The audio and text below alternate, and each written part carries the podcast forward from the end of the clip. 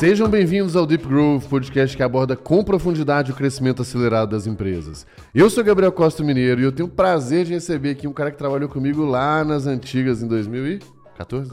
15. 14, 15. É, Sei lá, 14. tem muito tempo. Senhor Felipe Espina, fundador da Maestro, velho. Ah, que legal. Finalmente chegamos, vamos gravar, né?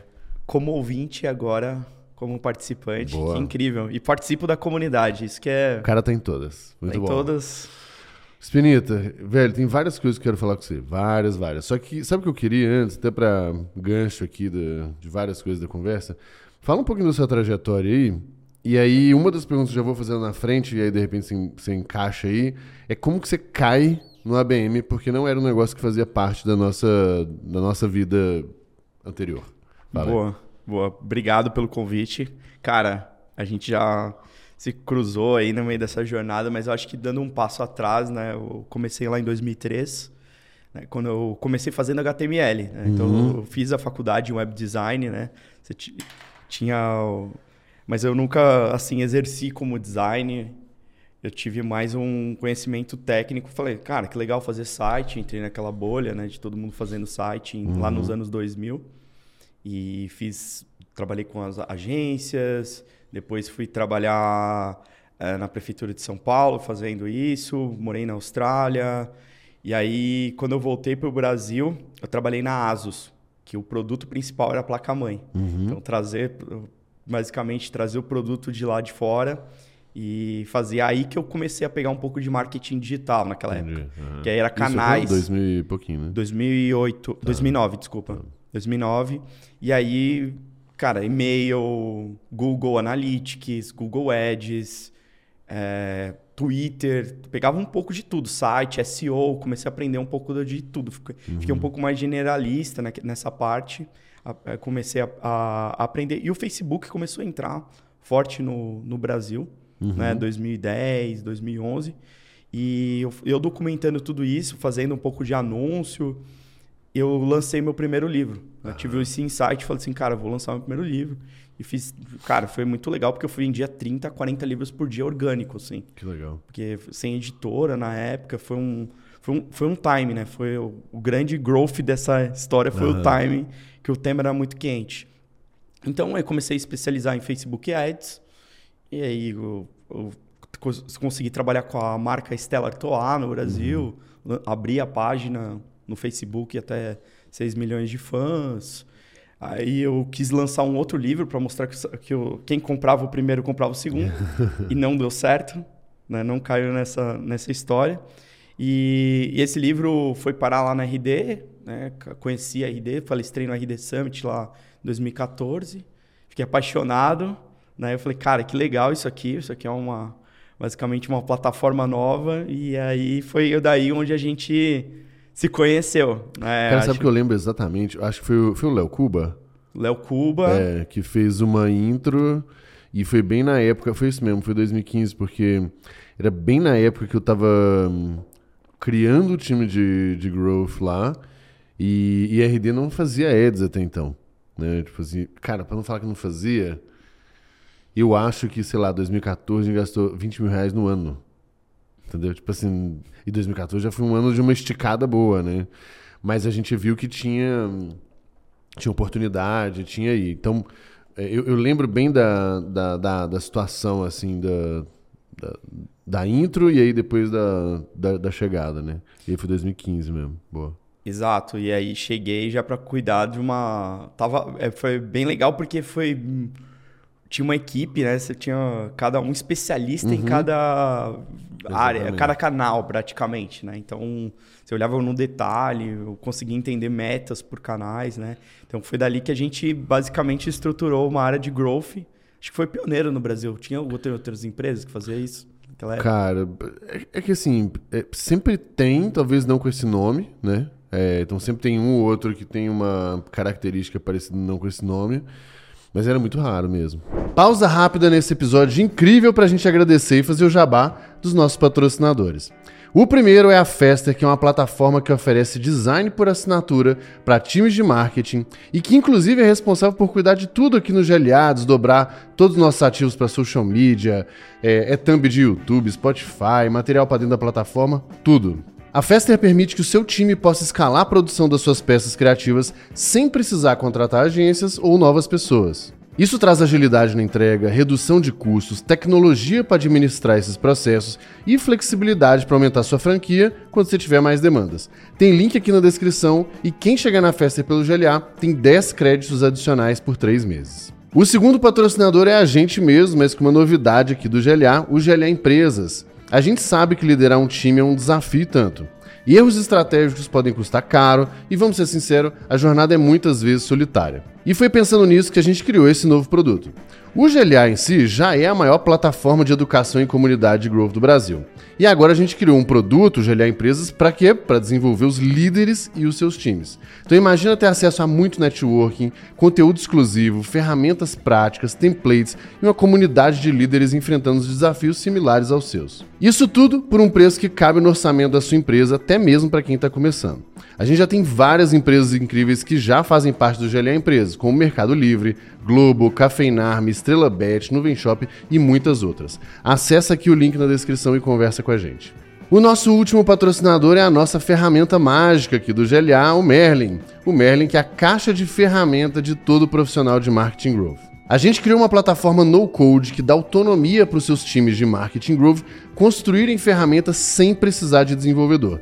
O Merlin é muito poderoso, muito flexível e você pode construir várias ferramentas. Por exemplo, você pode usar ferramentas para gerar e qualificar seus leads, recomendar conteúdos no blog, recomendar produtos no seu e-commerce, fazer quiz, calculadora, pesquisa, programa de indicação e muito mais. Dá para fazer tudo com o Merlin. Com essa autonomia, os times ganham velocidade e eficiência e conseguem fazer muito mais experimentos, gerar muito mais aprendizado e muito mais resultado. E para você que é ouvinte do Deep Growth, o time do Merlin vai te ajudar a construir a sua primeira ferramenta. Quer conhecer o Merlin? Tem link aqui na descrição e você pode começar de graça.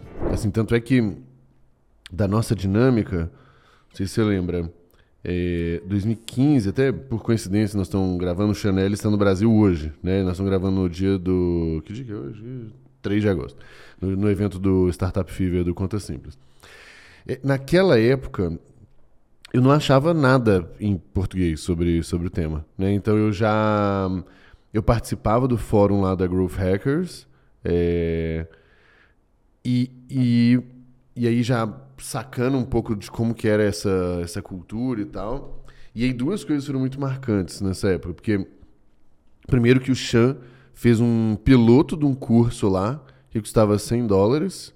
E aí eram tipo assim, umas 10 ou 15 pessoas só. É, porque era, era muito pequenininho, era meio que no Skype, assim e tal. No Skype, era Skype mesmo, não era não. FaceTime, não. É, e desse curso, ele estava fazendo já a ferramenta de. A North Star, é, né? É, North Star. É que eu não sei mais como é que chama, porque cada hora eu vou falar o Elton. Lembro, define um nome aí. O primeiro nome não. a gente não sabia. Era um, é. era um nome beta. Lembra que você foi um dos primeiros Isso, então. Eu fui o segundo no Brasil e o Chanelis fez demo pra mim via Skype da ferramenta. Tava super nova. O primeiro foi o Elton, que acabou hum. comprando a, a empresa, inclusive, né? Mas isso que você falou é por isso, porque não tinha nada. Então a gente, tipo assim, a gente ia lá, pegava meio que o que a galera tava fazendo é, vinha para cá e obviamente tinha que dar uma adaptada, porque tipo assim, tinha uma das coisas lá do, do Chan que era das políticas de reuniões de growth, que é, tinha que ter o CEO, não sei quem, não sei o que, velho, imposs impossível. impossível, isso não vai rolar, a gente adaptava. Mas enfim, continua. continua não, mas o, o, fato interessante dessa época, eu acho que é um highlight muito bom, porque assim, eu saí de Stellar Toa, várias marcas, e aí chegar com uma, para trabalhar para o B2B, uhum. né? Eu acho que era um modelo totalmente diferente, né? Que a gente começou. Então esse e a gente começou tudo teste. A gente tinha uma cultura totalmente diferente que eu não tinha. Cara, a gente experimentava copy diferente, teste AB e isso fez um, abriu minha cabeça, né? Que eu não tinha uma, essa visão na época. Eu falei, cara, a gente pode fazer com menos, né? Que isso é uma cultura de startup, uhum. né? Para a gente trabalhar com menos e entregar mais. Né? Como que a gente consegue ser mais assertivo nisso? Então, acho que essa visão do framework de testar coisas valeu super a pena é, nessa época, porque a gente começou a fazer ads para topo de funil, para meio, fundo, foi testando o tipo de, uhum. de ação que convertia melhor e entregava melhor o aproveitamento desses leads, né? Sim. Então, foi, foi super importante. E aí, né, tava fazendo isso, né? na RD, eu acho que foi uma, uma baita escola, acho que para mim foi o, o MBA da minha vida, o meu primeiro MBA, porque eu tô no segundo agora, daqui a pouco eu conto. É, esse primeiro, é, essa escola de aprender, né, em, em 2017, eu lembro super bem disso, que eu vi um termo na internet que era focado em contas, uhum. né, que chamava Account Based Market. Uhum. Né, então, tava lá em 2017, tava na área, e falei, cara, isso aqui é legal, isso aqui é interessante. E comecei a pegar aquilo e olhar e falei, cara, a gente pode. A gente tem os planos Basic, Pro Enterprise. Será que se eu não vender Enterprise para alguma dessas contas, eu consigo melhorar, né? Eu consigo vender um ticket maior, uhum. eu consigo trazer um aproveitamento maior de relacionamento. E aí fui testando. Fui testando, fazendo da forma errada, né? Que era pegar uma lista de contatos e, e socar de ads, que não é hoje, né? A BM não é isso. E aí fui, fui aprendendo, fui, fui estudando, fiz a certificação fora, né? Então acho que o, o primeiro ponto que eu aprendi o ABM foi primeiro estudando, uhum. fiz a uhum. certificação lá na Califórnia, que é a casa da RD lá que todo mundo é, ficava compartilhando.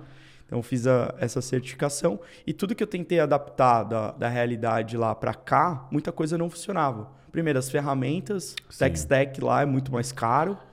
Né? Então, Mas também entregam as coisas muito mais mastigadas, né? bem mastigada, mas também uma das, das funcionalidades também não funcionava para o nosso cenário. Por uhum. exemplo, você quer fazer uma key account por IP, aqui você pega o IP vivo, claro, que coisa que nos Estados Unidos é um pouco mais assertivo nesse modelo, né? Uhum. Pega, por exemplo, lá o Clearbit que a gente utilizava, uhum. conseguia pegar muito mais coisas quando você está no, no território americano, né? Então você pegava para cá muitas dessas ferramentas a gente tinha que fazer a gambiarra pura, né? que aí é outro podcast, não de gambiarra, a gente falando das coisas. Mas isso valeu super a pena de aprendizado. Pô, peguei, legal. Aí meio que tropicalizei uma, uma metodologia, né? Então, uhum. dessa aqui, comecei a dar consultoria. Eu, ah, fazendo parente nisso, eu saí do, da RD e fui para o distrito, onde eu virei sócio. Fui o sexto colaborador da companhia. E a gente chegou até 200 colabora 250 colaboradores, recebeu um aporte da Via Varejo, onde ela comprou 16,7 do distrito. Foi bem legal, um aprendizado bem bacana Jornada, também de né? crescimento. É, aprendi também um, várias coisas relacionadas a investimento em startup, uhum. estágios, que isso me trouxe mais maturidade para construir um negócio hoje. E dentro do distrito eu estava fazendo, pô, tô fazendo um negócio para vender para enterprise. Tô entendendo como vender para contas. Então já tava muita gente perguntando para mim sobre a BM. É, mas, mas, deixa eu fazer uma pergunta aí. É, porque essa história da BM começa lá na RD, porque eu lembro disso já, uhum. já quando a gente tava lá. A gente até não tava no mesmo time mais, né? Porque eu, porque eu migrei. É, mas como que você usava na Distrito exatamente? Tipo, essa dinâmica de contas maiores, né? Legal. O ICP do, do perfil ideal de cliente da, da Distrito, Distrito. era companhias. Né? Uhum. Né? Companhias que precisavam de inovação. O que, que é vender inovação, né? Parece super superficial essa uhum. palavra. Mas na prática, o distrito tinha um produto que era um, um, um software, um SaaS mesmo, que ajudava as empresas a conectar com startup tanto no matchmaking como desafios corporativos. Por exemplo, uma empresa que quer fazer resolver um problema e aí monta um deal flow lá para chegar startups para eles.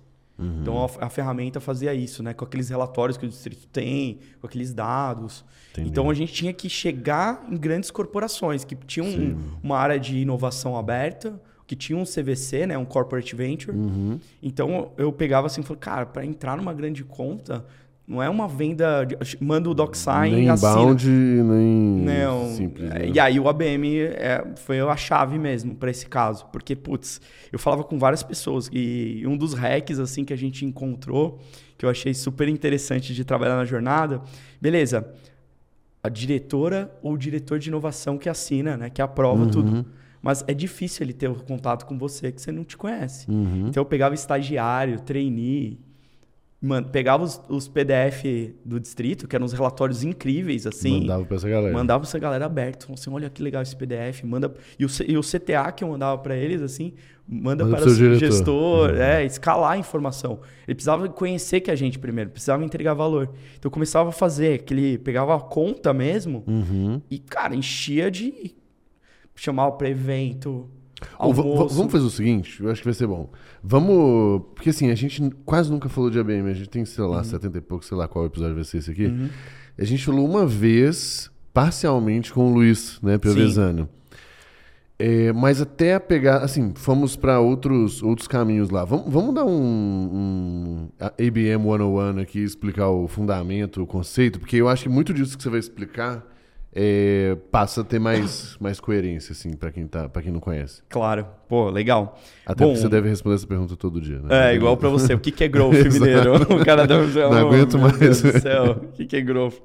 Boa. Não, o ABM, né, o Account Based Marketing, é um marketing baseado em contas, né? Então a gente tira um pouco dessa mentalidade de vender para lead, uma pessoa, uma né? pessoa e foca na conta que, que isso na prática quer dizer?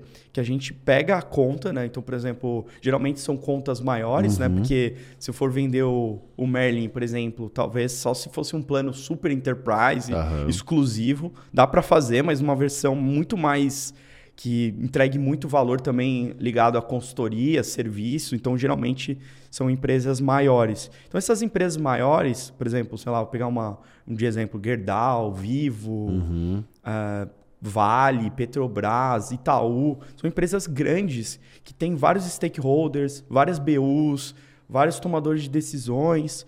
E, e a complexidade para vender para essa conta, Sim, eu preciso de centros de custos diferentes. Uhum. Aí, sei lá, pegar uma Ambev agora. A Ambev tem uma área de compras, onde eles reduzem né, a área de negociação, então tem né? compliance. Então, na prática, o que, que eu tenho que fazer?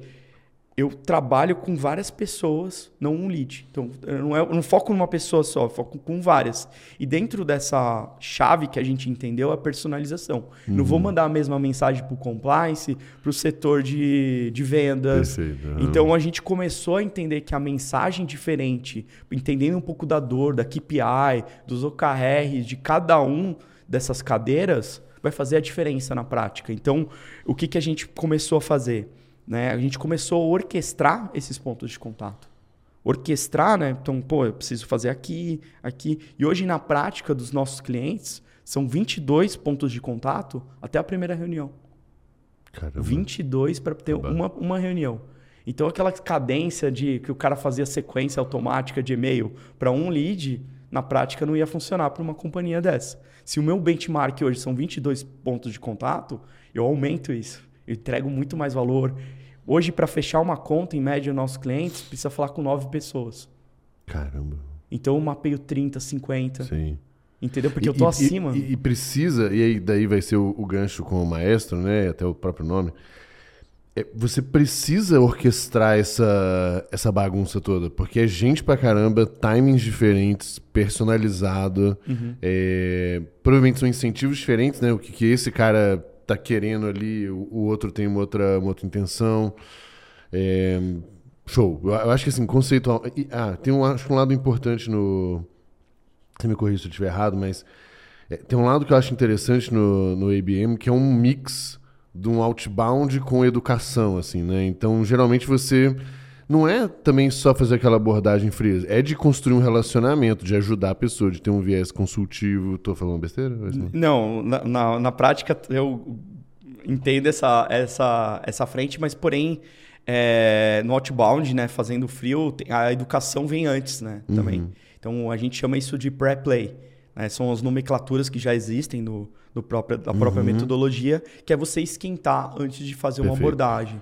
Então eu começo a encantar o mineiro. Pô, mineiro, tô aqui, vamos almoçar. É, Participa evento, desse evento aqui. Evento, vamos gravar um podcast, vamos palestrar. Então vai fazendo várias coisas que ele vai falando, cara, caramba, os caras estão me entregando é. valor, tá, tá, tá, resolvendo o meu problema. Então, e, tra e, trabalhar com mais pessoas, porque não é só um mineiro. Uhum. Então vou ter que chamar o Enzo, vou ter que chamar outras uhum. pessoas aqui do, do podcast aqui para poder é, levar essa informação, né? Então, acho que uma das coisas que legais, é, legal, você falou que é organizar a bagunça da uhum. orquestração, exatamente isso, porque chegar hoje em um playbook de vendas para um vendedor ou para o time de marketing, o que, que ele vai fazer? Ele vai chegar e vai começar a automatizar.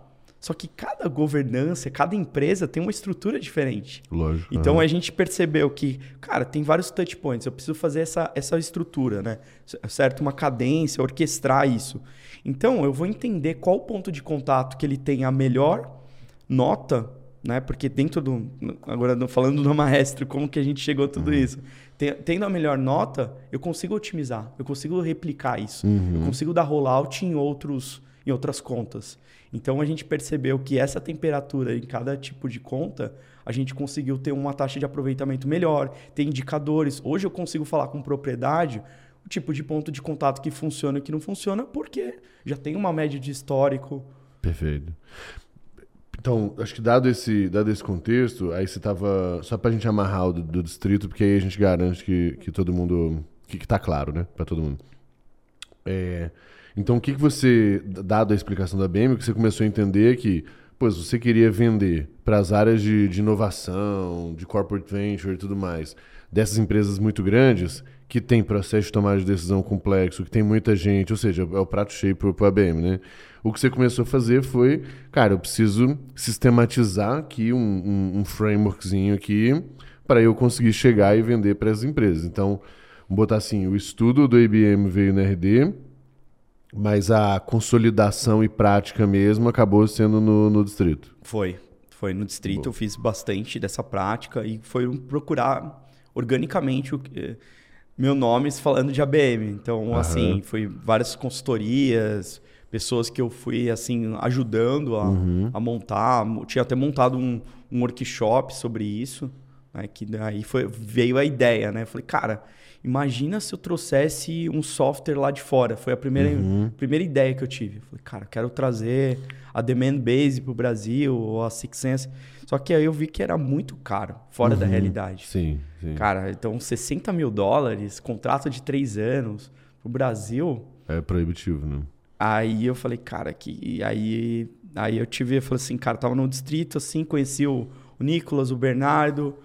O Bernardo é o CTO, o Nicolas é o CPO, e eles já tinham feito alguns aplicativos, alguns uhum. projetos.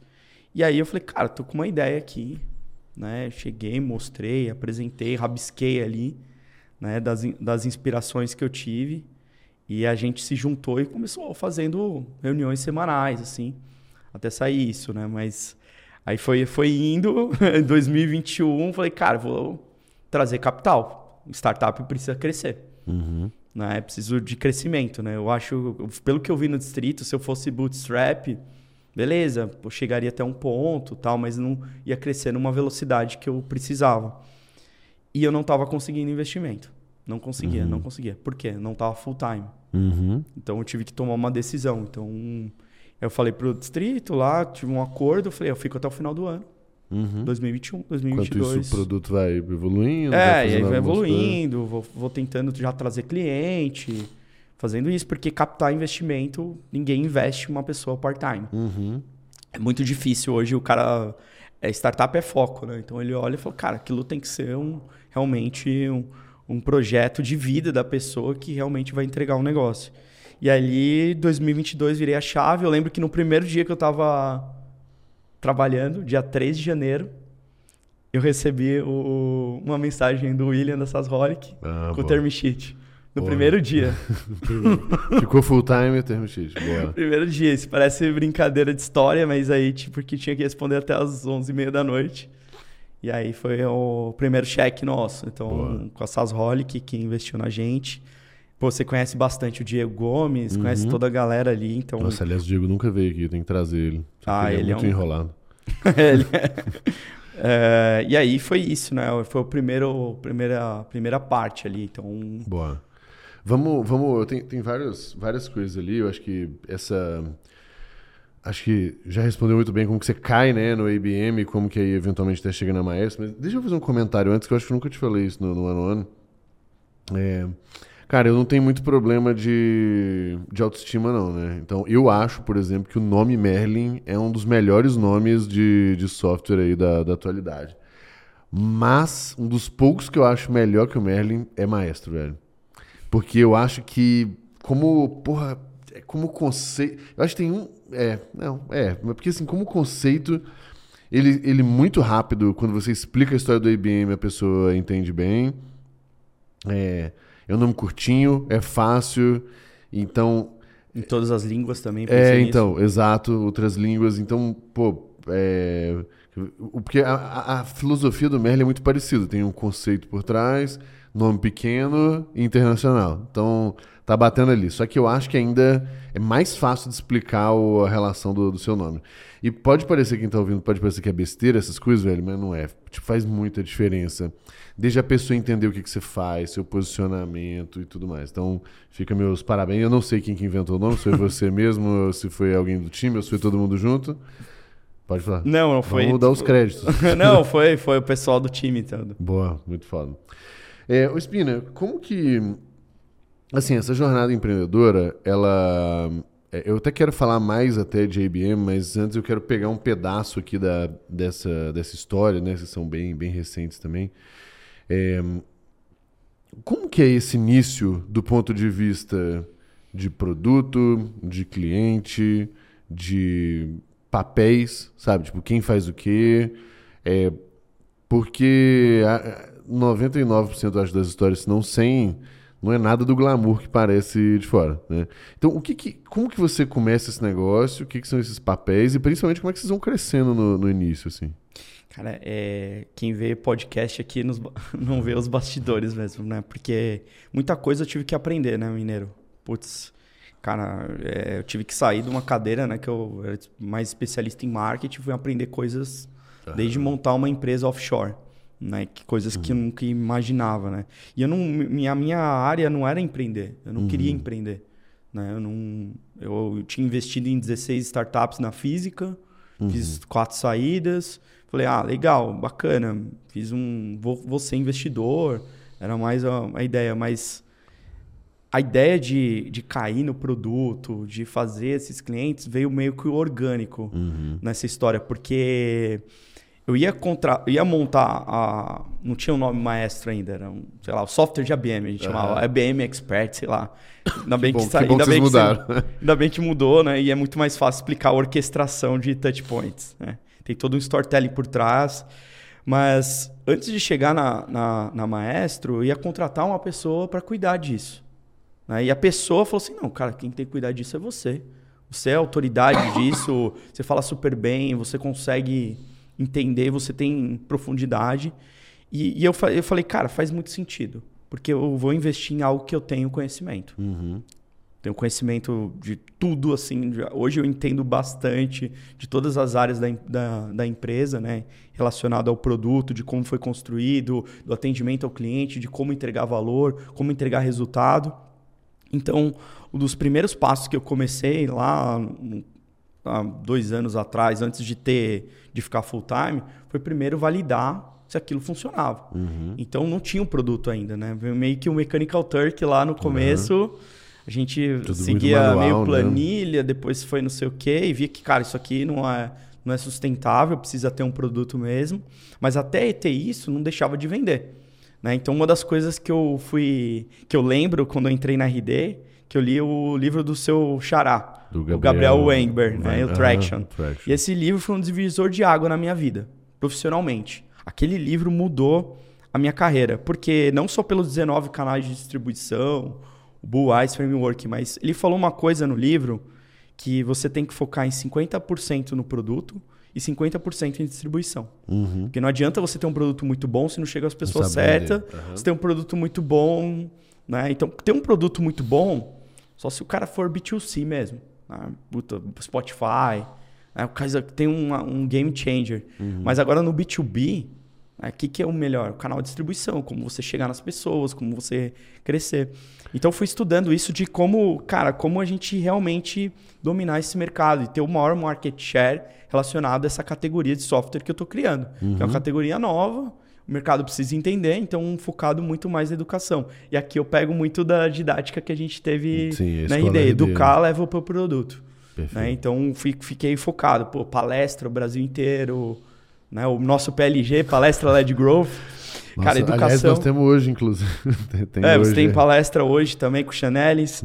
Então, é, foi, cara, educar podcast, temos certificação em ABM, educa, educa, o mercado precisa dessa demanda, porque não adianta nada ter o produto também e não ter pessoas para operar. Sim, claro. É, e dar churn, não ter o... E hoje ter educação, a gente tem muito mais pessoas preparadas, Com o LTV certeza. maior, Então, acho que foi um. O, o passo nosso principal é, é, educar esse mercado relacionado à metodologia, produto, que a gente vai conseguir né, a conquistar mais pessoas relacionadas a isso.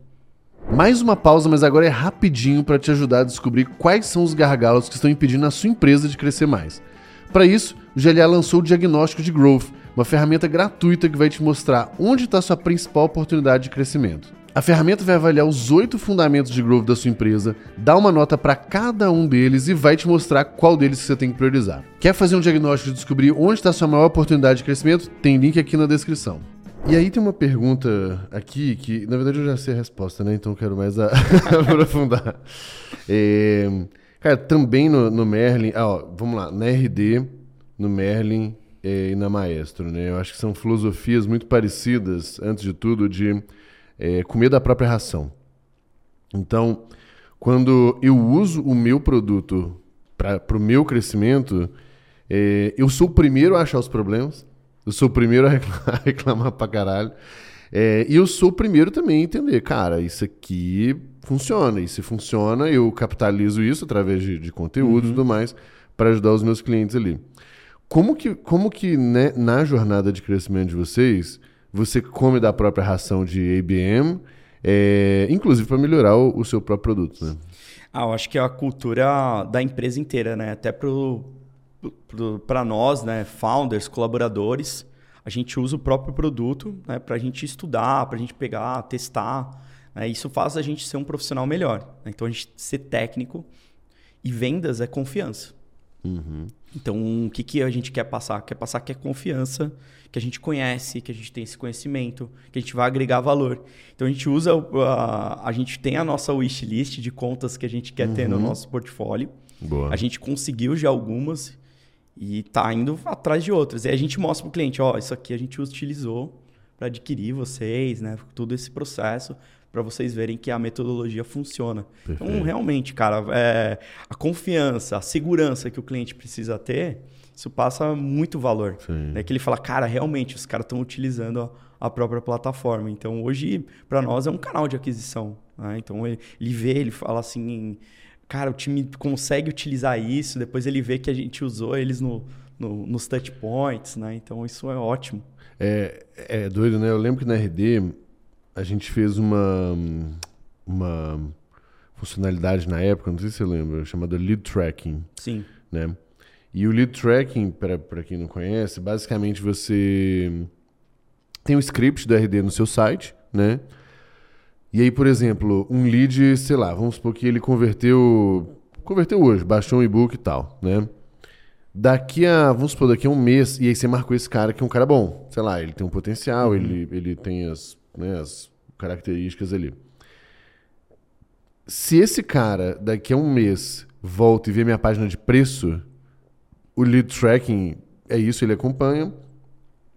E ele, você pode criar uma automação com isso, né? Então, eu, inclusive, nem sei se, se isso existe ainda, se funciona, tá? Mas na época era assim. É...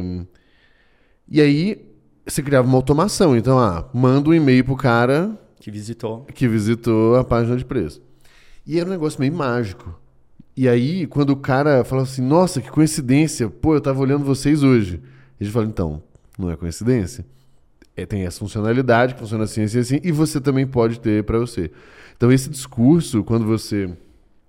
Realmente, quando a pessoa. É que cai, parece errado, né? Eu falar quando ela cai na, na parada, mas quando ela, ela vivencia uma funcionalidade ali, é, acaba, sendo, acaba sendo bem poderoso. Não, né? é poderosíssimo isso aí. Eu lembro disso e, e a pessoa vê, caramba, posso, se, se, ele fez. É, eu posso fazer também cara. E hoje o que o, o grande desafio para mim, tá? Sendo bem honesto, o que, que eu vejo, o que, que é o desafio do ABM? Ter mais casos de uso, pessoas usando. Né? Porque se, o que, que a gente aprendeu com essa fala agora? Que a pessoa fez, eu também consigo. Exatamente. Entendeu? Então, quando o cara fiz, fez toda a ação, passo a passo do ABM, teve lá o plano, sucesso, foi o que aconteceu com o RD. Quanto mais pessoas utilizaram o RD Station, a gente viu mais casos de sucesso, isso foi muito mais fácil. A gente sempre aprende quando vê outra pessoa utilizando. Uhum. Então, essa é a forma que hoje a gente vê, cara, putz, tinha cases por indústrias, por setores.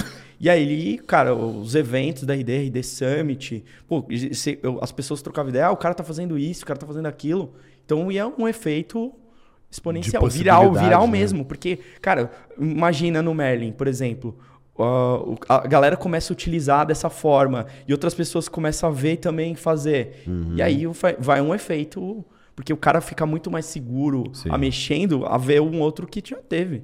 Exatamente. De deixa eu te fazer uma pergunta. Essa é de bastante curiosidade mesmo. Nós não combinamos o jogo, eu não sei a resposta. Tá?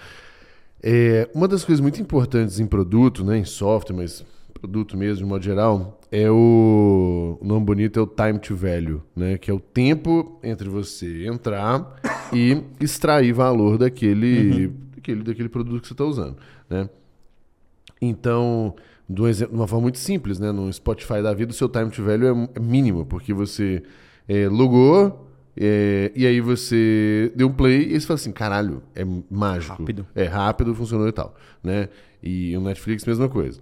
Quando a gente vai para o B2B, é, é, muito mais complexo do, do, do que isso. Né? É, o, o, Maestro, de um modo geral, é, IBM, de um modo geral, é um jogo de médio prazo. Né, porque é um ciclo de venda mais longo, né, natural de você colher fruto do seu esforço hoje daqui a 3, 6, 9, 12, 18 meses. Uhum né? Dependendo do que você vende, da sua conta e tudo mais. É, dito isso, dado esse ciclo de, de, de venda mais, mais, longo ali, o que, que você tem de, vamos botar assim, de ações ou indicadores intermediários que o usuário fala assim, pô, esse negócio está funcionando. Talvez ele, ele, talvez ele bata o martelo que está funcionando quando ele fechou uma venda lá, mas, pô, talvez daqui a 12 meses, 6 meses, 12 meses. Mas o que, que vocês têm no meio do caminho que dão essa sensação para eles que, opa, tô no, no, caminho certo. Legal. Hoje a gente tem vários indicadores que a gente consegue ver, né? A gente tem as nossas. A nossa North Star é a criação de touch points. Boa. Quanto mais pontos de contato ele cria, é sinal que ele está aumentando a entregabilidade na conta. Porque um dos fatores hoje para o ABM dar certo, né, Mineiro? É, é tanto pessoas, né? Porque a gente foca na conta, né? Então a gente mapear mais pessoas uhum. e a entregabilidade. Hoje o delivery é super importante. Porque o delivery, quando a gente faz em automação de marketing, ferramentas como inbound, o e-mail, o WhatsApp, são mensagens mais robotizadas e automáticas. Então acaba não sendo tão, tão boas, né? Para uhum. poder. Dos mais genéricos. É, genérica, acaba não, não funcionando muito bem. E aí o que acontece? A gente começou a perceber que deliveries em outros tipos de canais, eu tinha uma experiência melhor, a personalização e humanizava melhor. Então a pessoa falou, uhum. cara, realmente, isso aqui o cara pensou. O Gabriel, cara, eu vi o seu track records e começou, uhum. Pô, você fez, você foi para São Francisco fazer tal curso. Então, cara, começa a conectar as coisas melhor. Então a gente percebeu que teve uma taxa de conversão melhor. Então essa entregabilidade de touch points, a gente viu que é um valor enorme né? Mesmo sendo que é um produto que a gente vê que não é resultado imediato, né? a pessoa precisa realmente fazer ações que eu digo, criar esses pontos de contato com mais pessoas, né? Uhum. E é um ciclo de vendas maior. Né? O que eu falo sempre para as pessoas, a gente vai sempre ter tiers para cada cliente. Tier 1, uhum. a gente trabalhar com contas maiores. E você pode ter o seu produto de entrada. Uhum. Entendeu? Por exemplo, o Merlin pode ser um produto enterprise? Pode. Uhum. Eu posso transformar ele em enterprise. E vai ser muito legal. Porque trazer um cliente desse talvez pague um revenue, sei lá, de, de 10, uhum. 100 clientes seu. Sim, né? Porque pode ser dependendo da venda anual, como, como é feita. Então a gente transformou alguns clientes que a gente tem hoje no, no nosso portfólio e aumentou a receita deles, assim, transformamos ele em enterprise, porque ele criou um, um tipo de venda, um pod de vendas para cada tier de Sim. cliente. Então, o cliente que é inbound, o cliente que é de canal, o cliente que é outbound e o cliente que é ABM, que é aquele Boa. cliente que vai trazer maior revenue, porém, ele é um cliente com um ciclo maior. Boa. Mas o, aí quando você fala desses touch points, o, o seu usuário, né, o seu cliente, ele consegue ir percebendo, tipo, valor quando ele de fato vai fazendo os touch points? Tipo assim, ele consegue ver que as coisas estão evoluindo? Exato, porque ele consegue ter uma profundidade maior dentro da conta. Entendi. Então a ferramenta tem um score Tá. né? Que ele dá uma temperatura, se a probabilidade de fechamento daquela conta ou não, pelas interações. Então, cada touch point ele é mensurado e você tem uma nota. Então, eu consigo ver a evolução dentro da conta. Então, antigamente a gente achava que era o número de plays, que era campanhas. Uhum. Mas campanhas é meio subjetivo ainda, porque, sei lá, posso ter tri- tri- 300 campanhas, mas eu não sei a profundidade de cada uma delas. Uhum. Então, os touch points hoje são mais efetivos para nós. Boa. O que, que precisa, o que, que a empresa precisa ter? Porque, porque assim, vamos lá, esses touch points, né, é, a Maestro ajuda a orquestrar, mas certamente alguém precisa estar lá operando esse negócio, né? E uma das coisas que era um problema lá na época da RD era as empresas que não tinham um time de marketing, alguém dedicado a marketing, porque aí sempre ficava despriorizado e tudo mais. Falando até agora mais de ABM de um modo geral, mas naturalmente caindo no maestro, o que, que a empresa que quer fazer essa, é, né, vamos botar assim, usar esse canal, ter essa iniciativa, o que, que ela precisa já ter dentro de casa, mínimo assim, para poder, cara, não, ó, agora que você tem isso, pode dar um próximo passo. Legal. Hoje eu achava também isso, né? Que a pessoa sem marketing conseguia montar, né? Fazer a venda para qualquer um. E aí a gente reestruturou hoje o nosso SLA, né? Aham. De tipo de, de vendas que a gente ia fazer. E a gente percebeu que a equipe, quando tem uma equipe de marketing, né? De duas a três pessoas, já funciona Já é melhor. suficiente, aham. Até porque quando a- os clientes nossos né, já, já vêm um ticket um pouco maior. né? Você não vai vender Sim. um produto de 500 reais Sim. usando a BM. Né? Então, isso não vai fechar a conta. Então, ele já vem, cara, co- como que eu consigo realmente fazer uma diferença entre inbound, outbound? Geralmente, ele já tem uma equipe de outbound, já tem uma Sim. equipe em outro... Usa até canais de aquisição. Porém, eles querem pegar e falar assim, ó, cara, eu tenho uma lista de desejo, eu tenho uma, uma, uma, uma target list que eu preciso realmente até o final do ano. Uhum. Então ele já vem com essa, essa demanda. Ou então, pode ter alguns casos que a gente ajuda a construir CP, ajuda a construir essa, essa lista, gente faz tudo isso na nossa área. Porém, né, hoje eu acredito que mais valor, os clientes que dão mais resultado dentro da metodologia são que têm a área de marketing, conseguem operar marketing e vendas juntos. E tem um fator aí que funciona melhor, que é, Mineiro, uma coisa que eu descobri fazendo o ABM é realmente, cara, né, não terceirizar. A pessoa tem que estar aqui, contratou, fala assim, ah, faz aí. Aham. É, geralmente, quando acontece isso, eu falo, cara, não, volta aqui, você também tem que participar. Perfeito. Porque o- quando eu tentei terceirizar a parte de ABM, sempre jogava, era a parte que não funcionava. Eu tinha que trazer o meu time e falar assim, cara, ó, uma orquestra, o maestro, ele não toca o instrumento, Uhum. mas ele ajuda que cada vendedor ou vendedora toque aquela música de uma forma de um mesmo ritmo e termine aquele concerto. Então, usando essa mesma analogia, eu uso para o meu time, uso para os nossos clientes. Boa. Então, inclusive, escrevi isso no meu livro que eu vou lançar esse ano, justamente sobre isso. E o nome qual que é, Espina? não posso falar ainda. não posso falar o nome do livro, mas é sobre essas três letras, né? Boa, não tá posso falar, é sobre a BM. Porém, cara, eu conto sobre isso, cara. Das vezes que eu tentei fazer a BM que não deu certo, foi realmente quando eu terceirizei. Legal. É, é- engraçado, né? Porque lá no, lá no Merlin a gente tem cinco grandes teses de, de crescimento. É, e a gente entende que se a gente acertar uma tese já é suficiente para criar uma empresa legal. Se a gente acertar mais de uma, pô, incrível, né? E a quinta tese, e elas não estão em ordem de prioridade, não, só enumeradas mesmo. É assim, a, a- primeira é uma tese de PLG, sabe, hardcore, tipo, eu consigo fazer a dinâmica de venda, ver produto, parará. E a gente fez, é, está fazendo ainda, né? É, e a quinta tese é uma tese de vendas enterprise, porque essa tese ela não existia é, no- no- na concepção do, do, do, do Merlin lá atrás. Só que a gente viu é, algumas empresas bem grandes, assim, bem grandes mesmo, é, chegando até a gente, muito organicamente. E a gente pegou e tá bom, vamos vender, legal pra caramba. Só que, cara, começou uma enrolação, uma demora. Nem uma enrolação, é uma lentidão natural do, do, do processo. É, precisava de um certo apoio técnico que o PLG a gente, por, por premissa, não, não faz, né?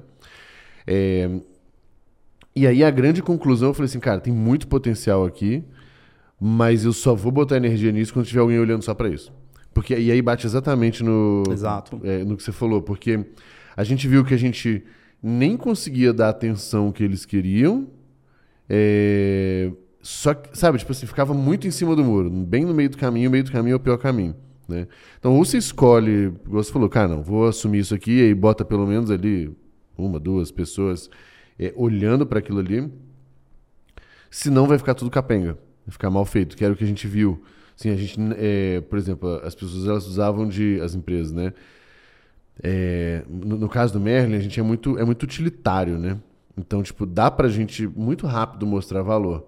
Só que para isso a gente precisa que a pessoa construa e coloque a porcaria do, do é, chat ou caso, do quiz em algum lugar. No né? caso de vocês, teria que ser bem high touch. Isso. Que aí então. você. É porque, por exemplo, o que a gente percebeu no ABM, tá, é, pegando uhum. aqui é, é, a sua fala, vale ressaltar que esse tipo, esse tier de cliente não vai querer fazer um suporte no WhatsApp, robô, vai querer Sim, um contato é. humano. Então, ele vai querer que você crie para ele. Fala assim, pô, Sim, legal, exato. mas faz para mim, tô pagando esse ticket alto. Não, e, e, eu acho que é, é, exatamente isso, mas é mais profundo, porque é, eu até conseguiria que ele fizesse se eu desse um tanto de suporte, ajuda, treinamento e tudo mais. Só que, cara, isso ia demorar cinco vezes o tempo. Então, para mim, talvez seja muito melhor eu assumir essa como CAC até, né? Esse esforço de ajudar o cara a fazer um setup do primeiro, porque fazendo o setup do primeiro e a coisa girando e gerando resultado, Aí fica fácil de, de, de, convencer e dar os próximos passos. Mas o que a gente sacou é assim: é, pô, até o cara consegue, mas eu realmente tenho que ajudar. Porque senão, às vezes, um negócio que tem potencial assim de, sei lá, talvez em três meses a gente conseguiria fechar algo se eu ajudasse. Pô, vira nove ou doze se eu não fizer. Porque nunca é prioridade, prioridade do cara. Então, esse, esse ponto é bem. Esse, esse foco. E a gente viu que a gente não estava conseguindo fazer isso. Eu não conseguia pegar Pra você ter uma noção, bom, eu acho que você tem noção mais das pessoas, uhum. mas a gente chegou em 100 clientes com duas pessoas full time. Olha. E um era o dev. Pô, não, eu não podia. Esse, esse, outro cara, que era o Will, o cara fazia de tudo. Se ele ficasse né, na função do enterprise, cara, ele não conseguia fazer várias outras coisas. Aí a gente foi que decidiu, cara, segura a onda aí, depois a gente vai focar. Então, quando a gente for para Enterprise. Enterprise é. Até o GLA, cara, já pensei várias coisas pro GLA para vender para empresas, ali o produto que você tem para empresa, isso aí é uma coisa bem legal. Né? Fazer é um foco, fazer um negócio exclusivo, 10 pessoas 10 ali, pessoas, um negócio bem, pessoas. negócio bem personalizado ali, consegue um vale a pena o CAC ali nesse vale, caso. Vale. Pra gente é, esses produtos, né, tanto o GLA Empresas, né, que é o que você está falando, quanto o Merlin Enterprise, a conta fecha muito fácil. Fecha. É, isso não é muito um, um problema, não. O, o, o, problema é o foco, né, o setup. A pessoa dedicada, como isso, você falou. Exato. Só pra isso. Precisa ter alguém mesmo. Porque senão vai falar, ah, não está funcionando. Claro, tá deixando, não é a prioridade. Exato. Então, hoje, por exemplo, hoje, se for fazer um pareto, a maior parte dos clientes é o produto de entrada, né? Para você. É... Você diz no, no Merlin? É. É, é, não, total, assim. A, a, gente agora tem um, tem um plano que ele é. Ele, ele, ele é um bom equilíbrio, na verdade, onde ele não é um ticket tão, tão alto, ele é 600 e pouco por mês. É, é nada comparado aos Enterprise.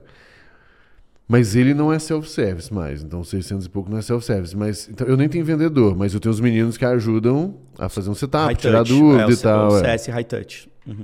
É, cara, é, nem é vendedor nem CS. São, assim, eles têm uma função muito mais ali de marketing growth. Uhum. Só que, por exemplo, se chega alguém que quer fazer um, um bot um pouco mais sofisticado, eles vão lá, eles ajudam e depois eles saem. Eles não fazem o trabalho de CS de ficar uhum. tendo reuniões, ter que ir o BR, tendo não sei o quê, porra nenhuma. Eles ajudam no que precisa e depois vão embora. É, mas, mas sim, existe uma camadinha de serviço a mais ali para vender. O Enterprise, a gente está falando de alguns milhares por mês ali e tal, aí esse realmente precisa de um outro jogo. Esse jogo jogarei em breve. Hoje a gente ainda não. Tipo, tá aprendendo a fazer bem um para poder sim, fazer sim, bem o, o, outro. É, ô Espino, o que, que são, assim, tanto no seu processo de venda, quanto até depois que você é, vende a pessoa seu, seu cliente já. O que, que, são objeções comuns que você encontra em relação a, a BM de um modo geral, né? E aí, eventualmente, até as coisas com, com software mesmo. Olha, são várias objeções. Primeiro, tudo que é novo, a primeira coisa é não. Uhum. Né? Tipo, você fica, desconfia. Na desconfiado. Dúvida, não, é. Imagina vender inbound 10 anos atrás.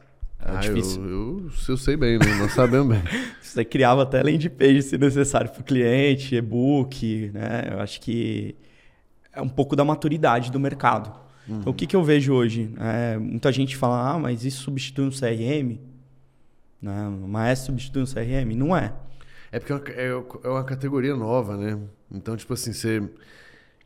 Ah, mas substitui a Station? Ah, mas substitui. Cara, é muito mais negócio para trabalhar junto, né, Exato. né? Do que porque é uma categoria nova que se integra, né? É, eu não ia montar uma empresa para concorrer com players que já estão fazendo um bom trabalho né, no mercado. Sim. E eu já via essa percepção lá fora. Eu fui estudar todas as ferramentas lá fora. Fiz várias demos, tudo, tudo. Fiz tudo que fiz vários estudos e cheguei à conclusão. Falei, cara, as ferramentas complementam. Uhum. Então, eu vou uhum. precisar de um Merlin, vou precisar de um Maestro, vou precisar de Exact. É, é, eu vou, vou juntar né? tudo. E aí tem umas objeções de empresa, falam assim, ah, estou cortando o custo de ferramenta. Uhum. E tem um dado no Google que 10 anos atrás era duas ou três ferramentas por empresa, uma coisa assim. E ele tem um estudo que vai subir os anos, vai aumentar o número de ferramentas. Graças a Deus. Esse estudo a gente está junto porque, cara o que, que escala? Pessoas ou tecnologia? Sim, lógico. Então tá muito óbvio. Então o cara com esse pensamento pequeno, que não vai contratar um Slack, não vai contratar uma ferramenta de automação, não vai, vai querer. O UAL Fit Size não existe. Cada vez mais. As gambiarras que a gente fazia, as coisas que a gente fazia lá no passado. Imagina, né, cara? Não existe como Sim. ficar fazendo o tempo todo. Não é, não é escalável, é perda de, é perda de tempo.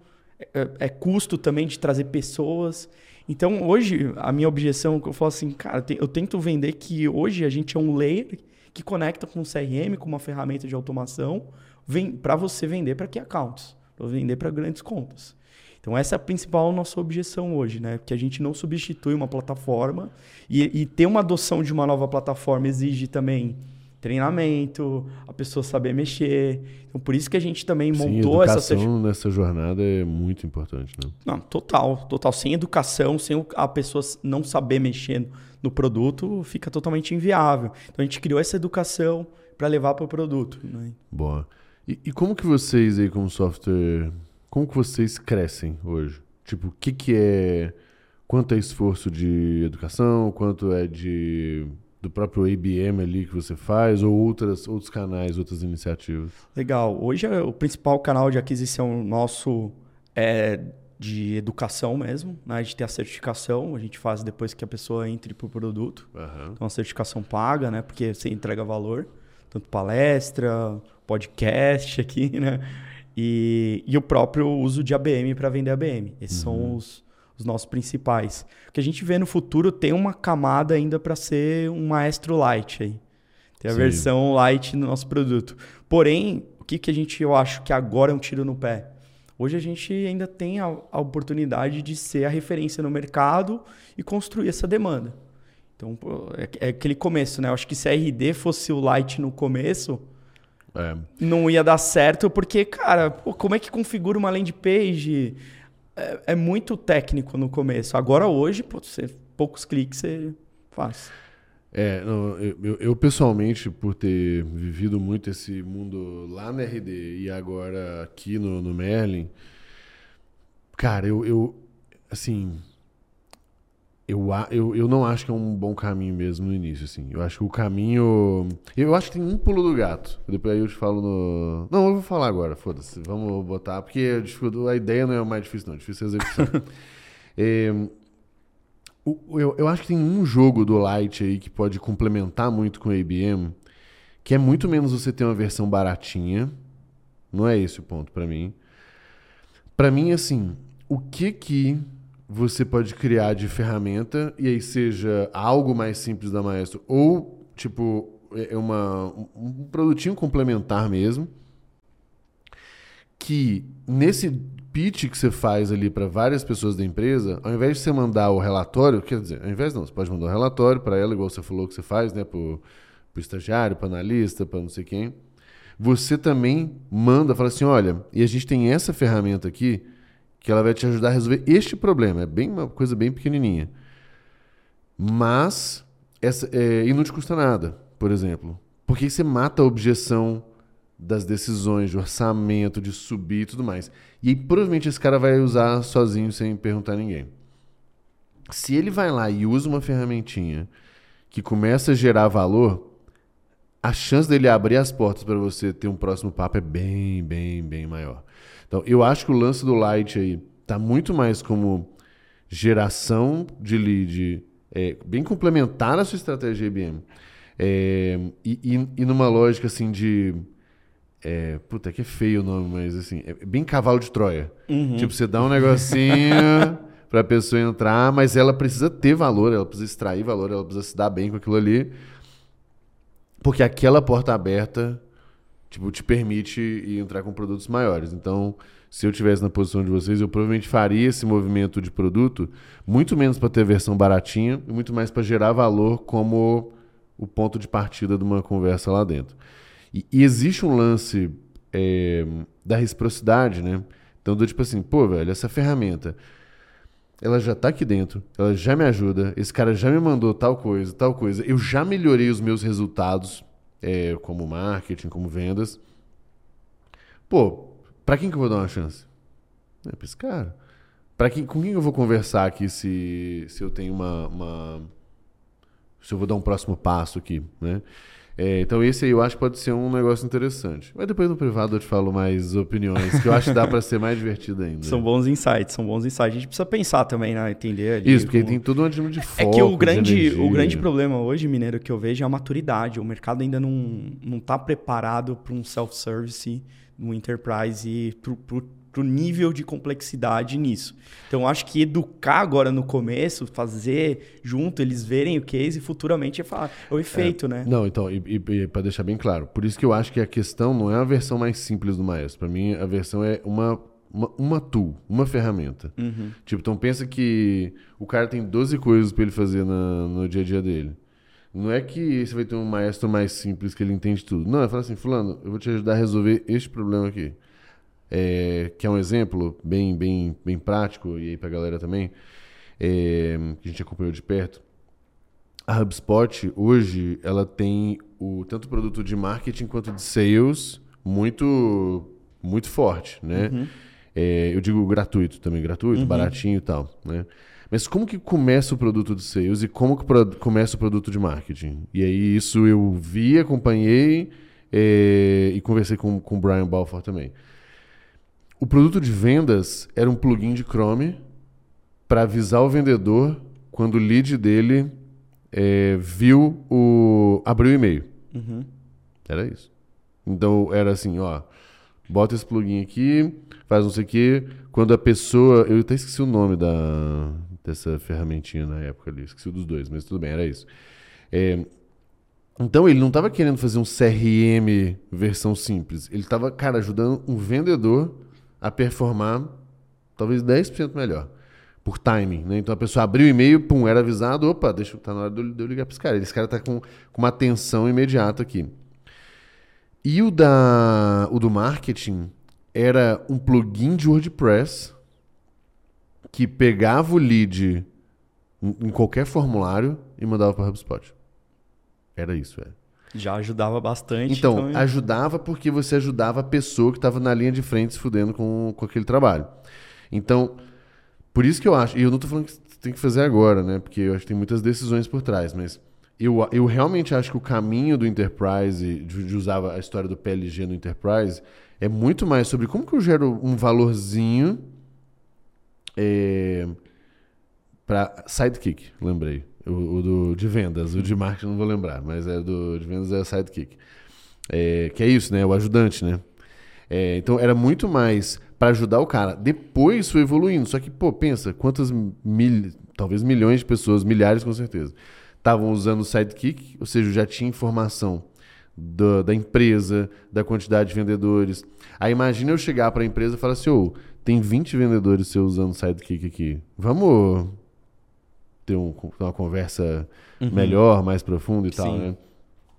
Então eu acho que o pulo do gato é por aí. É, se deve fazer agora, se é a melhor estratégia e tal, aí uma discussão muito, muito maior combina com o seu coisa. Mas, é, mas para mim tá dentro de educação também, que é usar produto nessa jornada de educação, sabe? Não, com certeza. É bem relevante isso, porque vai começando a entregar valor, a pessoa vai vendo, ganhando confiança.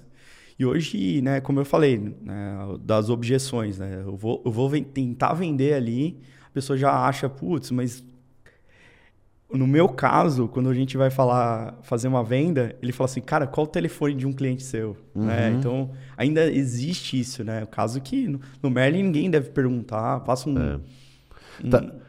é porque, porque, exato, no Merlin como é muito barato, tipo, sei lá, 100 reais. Agora a gente fez um ajuste de preço, mas sei lá, é cento e poucos reais por mês ali. E pode cancelar a qualquer hora. Então, tipo assim, o cara, ah, foda-se. E, e nisso a gente brilha, porque, de novo, o produto precisa funcionar quis não funcionar, mês que vem acabou. nada me segura ali. Mas é, aí a nossa filosofia é, cara, o produto tem que ser bom e o cara tem que conseguir gerar um valor rápido, porque se gerar valor rápido, ele fica comigo. E aí tem vários mecanismos de, de cobrança, de extra charge, do cara pagar mais e tal. Mas tudo depende do cara pegar e usar o produto, assim, sabe? Legal. E, e voltando só aqui pro, pro maestro, quando assim, você falou muito do, do seu framework, né, da sua metodologia. O que que na prática é a metodologia de vocês e meio que o que que você adaptou de fora para caber, assim, sabe? É, o primeiro, assim, da metodologia, quando eu interpretava lá fora, tinha muito mais ferramentas, né? Acho que, acho que vai começar a gente tem essa mentalidade de contratar mais ferramentas. Tomara, né? Para nós vai ser, uhum, vai ser muito bom é, eu adaptei muito mais o tech stack e o, e o, tipo de mensagem, abordagens, né? Porque basicamente a metodologia é cinco passos, né? Primeiro, saber para quem que eu vou vender, Perfeito. quem é a empresa. Mapear, né? Mapear a empresa. E a gente começa numa estratégia one-to-one para depois um one-to-few, né? Uhum. Basicamente. O que, que, é, o que, que é eu começar no one-to-one? Pô, beleza, eu quero vender para Vivo. Uhum. Quero vender o GLA para Vivo. Vamos lá, esse exercício. A Vivo, ah, beleza, quais são as áreas que usam growth? Uhum. De inovação? Quais são áreas complementares para eu influenciar? Uhum. Que pode ser não, chegar na área de orçamento, uhum. ah, passa por compliance, passa por qual área? Área de inovação também tem que passar. Então, mapeia os stakeholders, pessoas-chave, influenciadores, né, que são as pessoas que vão me dar mais atenção, porque são cargos menores ali e é, é mais fácil às vezes, é ter o acesso para essa pessoa do que um. Uhum. Putz, você vai falar com o presidente da Vivo. Você pode encher um LinkedIn de mensagem, fica totalmente uhum. inviável. você sabe muito bem que é, quanto maior cargo, mais difícil é, esse, esses gatekeepers que tem no meio aí, no meio do Sim. processo. Então, saber essas pessoas, a gente monta um dossiê, né, que o dossiê não tem muito segredo, não tem uma não é uma ferramenta que de, tem várias no mercado, né? A gente não é uma ferramenta de lista, né? Mas tem várias, Sales Navigator e etc. Essas ferramentas. Mas o mais importante é olhar a pessoa para entender fatores uhum. em comum. Ô, Mineiro, eu trabalhei com ele na RD, então tu consegue conexões Sim, ali. Caçar esses pontos. Caçar né? esses pontos. Porque você não vai mandar uma mensagem avulsa pessoa fala, cara, o que, mais, o que você deve receber no LinkedIn também deve ser aquelas coisas bizarras. Você deve receber essa mensagem, ó, oh, tem uma ferramenta que, que ajuda isso, que resolve isso, aqui tá meu link para 30 cliente, minutos de reunião. É, tem um tal cliente aqui de, de... Meus clientes são tal, tal, tal, e vamos falar. É, isso já praticamente não, não, não vai é. funcionar com enterprise, esse uhum. tipo de uhum. conta. Então, a gente começou a entender para personalizar as mensagens e depois para o quarto passo de orquestrar. Então, esse passo 4 foi meio que o maestro chegou para a gente montar mesmo, tropicalizar, montar toda essa parte aqui dentro. Esse é o nosso tech stack que a gente usa para chegar nesses touch points, para a gente uhum. ter esse alinhamento, quem faz o quê. Então, é basicamente, não tem o Growth Master quando a gente faz a reunião de experimento. Uhum, uhum. Eu uso essa analogia na hora de vendas também. Então, eu falo assim, cara, tem o Growth Master que é o cara que conduz a reunião, que ele vê como que está avançando, que não deu certo, ele consegue ver o, se deu certo o experimento, ou se a hipótese fez aquela reunião toda. Então, o ABMer é a mesma coisa. Uhum. É a uhum. pessoa que olha o todo e vai falar, cara, quais contas tá na probabilidade de fechamento, qual foi o melhor ponto de contato, qual foi o, o ciclo de vendas, quantas pessoas participaram do processo. Então, a partir desse drive, a gente consegue ir melhorando as nossas campanhas, nossa eficiência dentro da ação. Boa.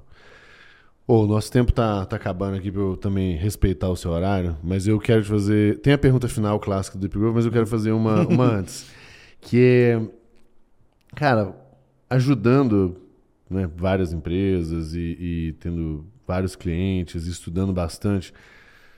É, o que, que você viu de mais curioso ou improvável ou, ou, ou, sei lá, pouco comum como um touch point, por exemplo, ou como algum esforço para conseguir um contato? O que, que foi mais inusitado aí ao longo dessa jornada? Cara, que legal essa pergunta. Cara, eu acho que eu nunca falei isso, mas o touch point mais engraçado, o mais curioso foi levar a filha de, uma pessoa no colégio. Caramba, como? É, foi, a gente foi, foi falar assim: não, beleza, vamos levar sua filha no colégio junto com você. Então acho que esse ponto foi o mais inusitado dos e a pessoa aceitou? Aceitou, rolou, a gente fez a reunião junto, indo dessa forma, cara. Acho que foi um dos pontos, mas assim, tem vários de experiência. Caramba. Hoje, dentro da Maestro, por exemplo, eu posso. Mineiro, vai ter uma reunião aqui, tô te mandando 200 reais de Uber. Cara, eu vi, inclusive, vocês lançaram agora há pouco esse lance do, do dos, gift. dos gifts, né? Como que funciona isso? E é legal que você pode personalizar. Por exemplo, o mineiro gosta de cerveja. Posso uhum. mandar um Zé Delivery ali, tem outra Empório da Cerveja. Tem vários players uhum. que você pode personalizar. As marcas que a pessoa gosta. Ah, o cara é fitness, Decathlon, Netshoes a pessoa gosta de McDonald's. Você consegue. Se você identificar isso, você consegue personalizar. Ou então mesmo manda um iFood. Uhum. Assim, cara, a gente está marcando uma reunião de manhã, 8 horas da manhã. Tem Tudo um bem, tô te mandando aqui, um café da manhã para você. Uhum. Cara, isso pode parecer bullshitagem, mas já acontece lá fora isso. Eu Sim. já fiz várias reuniões nesse, nesse nível. E eu acho que a gente tem que sair mais do mesmo, da, sair da automação, Mineiro. Sim. A gente, se a gente não ficar fazendo as mesmas coisas, a gente não vai ter resultado diferente. Sim. Então a gente pensou, cara, ó, é, colocar mais funcionalidades que seja personalizada por funções. Perfeito. Então, pô, pensar em, em, experiências, né? Eu acho que a evolução do ABM é o ABX, né? Account Based Experience, né? Que é um que tema que vou falar mais no RD Summit, é o tema da palestra. Que legal. Que vou falar esse ano e aí vai ser bem né, ligado a essas experiências, esses touch points, que, cara, faz toda a diferença. Hoje não é só a venda na aquisição, uhum. mas também na expansão. Então a gente usa o Maestro também, também para aumentar o MRR. Legal. Então, por exemplo, o cliente entrou no Merlin no Basic, eu quero levar para o Enterprise. Uhum. A gente faz isso. Então a gente percebeu que o ABM para expansão, que aí não fica só no marketing ou sales, te conecta também com a experiência do cliente. Então, você não vai mandar o, o, o, boleto no último dia ali com uma seguradora de carro. Manda o último uhum. dia ali, faltando o último e dia pro cara. Né? É, vai, o cara precisa renovar de qualquer jeito. A gente faz todo um encantamento de renovação. Manda o gift card, convida para um evento. Então, eu posso trabalhar muito a experiência antes de qualquer ação. Pode ser prevenção de um churn, pode ser um upsell, um cross-sell, levar para uma Renovação. outra coisa. O cara que comprou Merlin para GLA, GLA para o Merlin, sabe? Dá para fazer várias coisas que eu acho que a gente ainda precisa estruturar melhor, que não, a gente sempre foca em aquisição, mas também na expansão da nossa carteira, que aí a gente pode trabalhar... Cara, é que eu posso falar vários touch points aqui, mas eu vou interpretar muito a personalização, o que, que é o lado que vai encantar a pessoa, que vai fazer realmente chamar a sua atenção nessa mensagem. Muito foda. Cara, é, eu, eu, nem, eu confesso que eu nem tinha pensado muito nesse modelo do, dessa experiência personalizada toda. Cara, para cross-sell, para upsell, para prevenir churn, às vezes você vê alguém desengajado, alguém, né? Hum. É, ou simplesmente para encantamento você mesmo. Você tem um ponto né? de contato que eu vou te contar um segredo aqui ó, no podcast. Só, só nós dois. Só, só nós dois está sabendo. É. E as 10 pessoas estão ouvindo. Cara, que você tem um ponto de contato que é muito foda. Hum. É o seu escritório. Ah. Trazer o cliente aqui dentro, ah, fazer aí, o vinho ali, não sei o quê. Aí, esse, esse tá bem, esse tá bem, não, tá esse, bem desenhado. não, mas, você, mas você concorda comigo, é um ponto de contato, é um tanto ponto bom, porque a pessoa vem, entende a imersão, vê o estúdio. Cara, é, é exatamente assim, ó, eu vou é, também contar o segredo, né? Quando a gente foi montar esse, esse espaço aqui, a gente já queria um espaço, isso mesmo, para fazer uns happy hour de vez em quando e tal.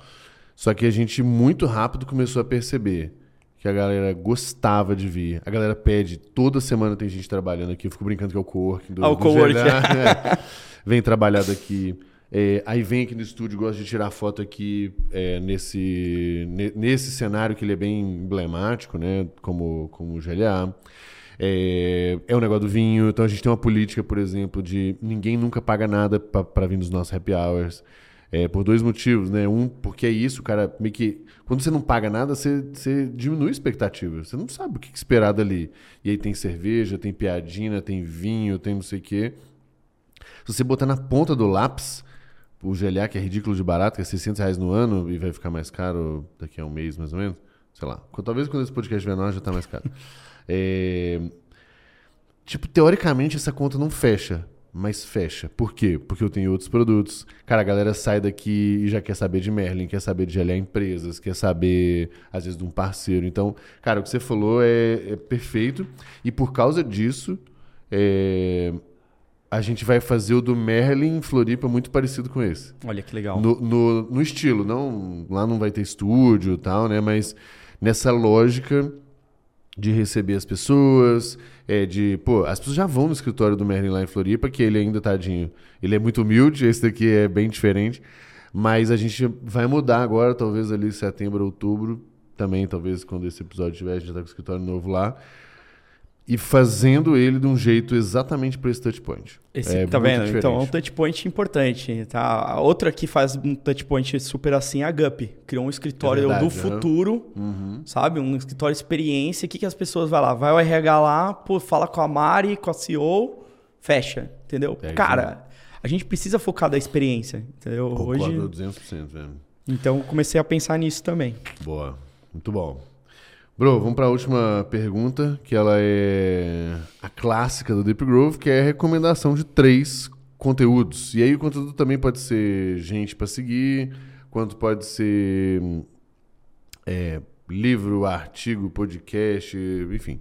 Mas três conteúdos aí que você acha que foram importantes para você. Ou se quiser falar sobre a BM ou, ou algo pessoal, tanto faz, foda-se. O que você quiser, tá, tá valendo. Tá liberado, né? liberado. Um dos que eu falei, comentei aqui é o livro. O Traction. Traction, do Gabriel Boa. Web. Tração em português, se a galera quiser em português. Aham. Acho que esse livro foi um divisor aí muito bom. Ah, podcast, eu, eu tenho um podcast também, o ABM na Prática. Boa. Então acho que Fica a gente já tem galera. alguns episódios lá, já quase 20 episódios. A gente ficou ano passado em 97 no Spotify, Ah, que legal. criando ano passado e já ficou nisso aí na, na categoria marketing. Achei bem legal assim a- o que a pessoa tá buscando nesse tipo de coisa. E eu acho que o terceiro, deixa eu ver, o que, que eu posso, posso sugerir de terceiro? Cara, sei lá, minha newsletter. Fazendo Boa. jabá aqui, faça você mesmo. Faça você mesmo? É. Boa. Tá no LinkedIn? Tá no Tá no meu? LinkedIn. Tá- É, o, é a newsletter que o LinkedIn permite. Boa. A pessoa se entrar no meu LinkedIn, tá lá o, Pra- pra já o se primeiro botãozinho. Muito show. Velho, que papo legal. Muito bom ter você aqui. Temos que continuar os nossos papos no One on One aí depois. Obrigadão. Cara, eu que agradeço. Ah, deixa eu fazer o último aviso. Desculpa, desculpa, desculpa. Porque, puta merda, senão o pessoal vai brigar comigo. Se você está ouvindo... Foda que eu deixei pro último segundo, né? Então, mas tudo bem. Vamos partir do pressuposto. Tem muita gente ouvindo até aqui. Até na vírgula aqui. É... Espina, as pessoas que estão ouvindo no Spotify têm que dar cinco estrelas, tá? Lá, tu gostou, tudo mais. E se tá no YouTube, pô, tem que curtir, compartilhar, se inscrever no canal do GLA. E se tá no YouTube, tem que no Spotify dar cinco estrelas. E se tá no Spotify, tem que no YouTube fazer isso aí tudo também. Então, é, fica a dica pra todo mundo, se não dá, dá azar. Beleza? E os leads não vão responder, os touchpoints não vão funcionar. Velho, Boa. obrigado demais. agradeço. Show de bola, até a próxima. Valeu. Valeu.